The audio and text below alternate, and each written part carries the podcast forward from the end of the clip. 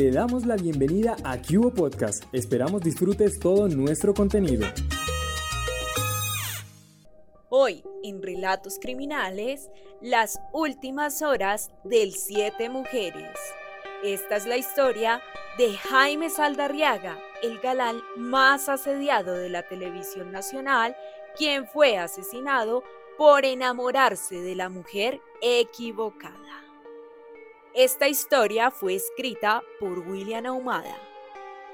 Esa noche trágica de noviembre de 1986, el Siete Mujeres, el actor paisa, que hacía suspirar a las colombianas de la época, logró pasar inadvertido para sus admiradoras, pero no para los asesinos que le venían siguiendo los pasos desde el barrio Montecristo en Barranquilla. Jaime Saldarriaga, el Siete Mujeres, descendió del taxi frente a la discoteca Showdown con la indumentaria de Don Juan, que lo lanzó al estrellato gracias a una telenovela.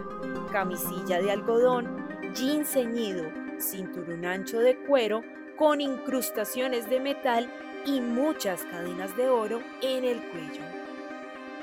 Abrió galantemente la puerta trasera a dos hermosas jovencitas, quienes orgullosas le siguieron los pasos rumbo a la entrada del establecimiento. Eran las 10 y 50 de la noche de un viernes de rumba total al norte de Barranquilla. De manera abrupta, una camioneta gris se estacionó frente a la concurrida discoteca, cerca al galán y sus compañeros. Todos dicen que en el platón iban tres hombres que disparaban frenéticamente armas de largo alcance, fusiles, pero que fue una mujer la que saltó y corrió disparando una pistola contra el siete mujeres. Cuando éste ya se encontraba mal herido en el suelo, las dos jóvenes que acompañaban al Saldarriaga habían caído a su lado. Jaime Saldarriaga, el siete mujeres, se desplomó boca arriba con los brazos un tanto separados del cuerpo. Había muerto una leyenda muy joven de la televisión colombiana, relató un investigador del F2 que llevó el caso. La noche hizo colapsar a las agencias nacionales a esa hora de la noche. La visita de Saldarriaga no había sido notificada de manera oficial, por lo que la policía desconocía si se hallaba en Barranquilla. El caos entre los investigadores fue total pero los hilos comenzaron a desencadenarse con el hallazgo de la camioneta de los criminales a pocas cuadras del sitio del crimen. Estaba estacionada frente a un edificio sobre la entrada del garaje. Era una Chevrolet Silverado color gris plomo, modelo 1985. En el plantón encontramos muchas vainillas de las armas disparadas. Llamó la atención una peluca rubia que habían dejado ahí, lo que nos hizo suponer que por lo menos uno de los criminales iba vestido de mujer, reveló el detective. Las dos jóvenes que murieron al lado de Jaime Saldarriaga eran estudiantes universitarias nacidas en Santa Marta tenía 18 años y su amiga 21. La dueña de la casa dijo que el actor solía llamarlas por teléfono y había pasado por ellas esa noche en un taxi.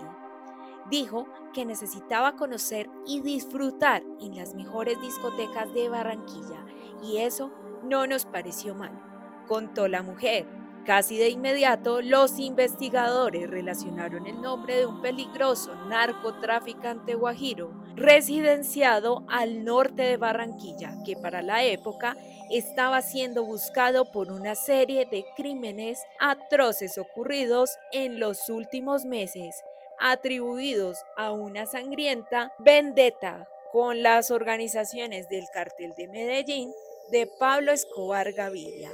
La descripción de la mujer que disparó concordaba con los rasgos físicos del narcotraficante que buscaban. Era un tipo irascible, arreglaba con sangre todos sus problemas y dentro de las organizaciones mafiosas del país solía tener graves confrontaciones por la forma violenta como ejecutaba sus acciones. Ya la organización de Escobar Gaviria lo tenía en la mira y le habían cometido varios atentados, señaló otro de los investigadores, quien agregó, el tipo desapareció y el comando de policía comisionó a más de 100 hombres para buscarlo. Le allanábamos hasta cinco escondites por día hasta que supimos que huyó hacia Venezuela. Eran muchas las evidencias que lo señalaban a él como el autor del crimen, pero nosotros no hallábamos la relación del actor con la organización, hasta que un guardaespaldas capturado nos dio la información. El testimonio del informante esclareció la muerte de la estrella de televisión de aquella época.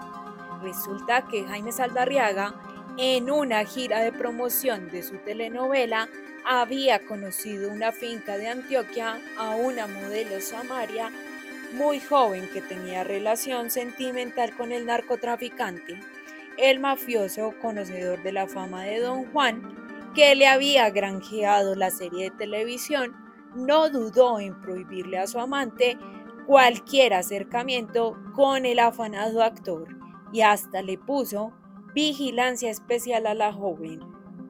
Y es que quienes conocieron a Jaime Saldarriaga aseguran que en la vida real no había mucha diferencia entre el personaje que protagonizó y el hombre que lo llevó a la pantalla chica. Era un tipo buena vida. El personaje lo convirtió en un hombre público que frecuentaba con igual informalidad desde los despachos gubernamentales hasta las monumentales fiestas de personajes del narcotráfico que lo citaban a sus francachelas, solo para darse el gusto de tener al siete mujeres en sus fotografías. Por eso no era difícil de hallar al actor en esos ambientes y fue en una de esas fiestas y donde conoció a la joven por la que halló la muerte, precisó el investigador. El informante salió protegido del país, pero su angustia no duró mucho porque el temible narcotraficante para el que trabajó murió un año después en Barranquilla. Eso fue cerca del aeropuerto. El tipo había regresado de Venezuela y fue emboscado por un comando de más de 20 traquetos que hallaron la forma de identificarlo en la caravana de carros blindados que fue a buscar. Ahí hubo siete muertos más. Recuerda que puedes seguirnos en nuestras redes sociales como arroba en Twitter, Facebook, Instagram y TikTok.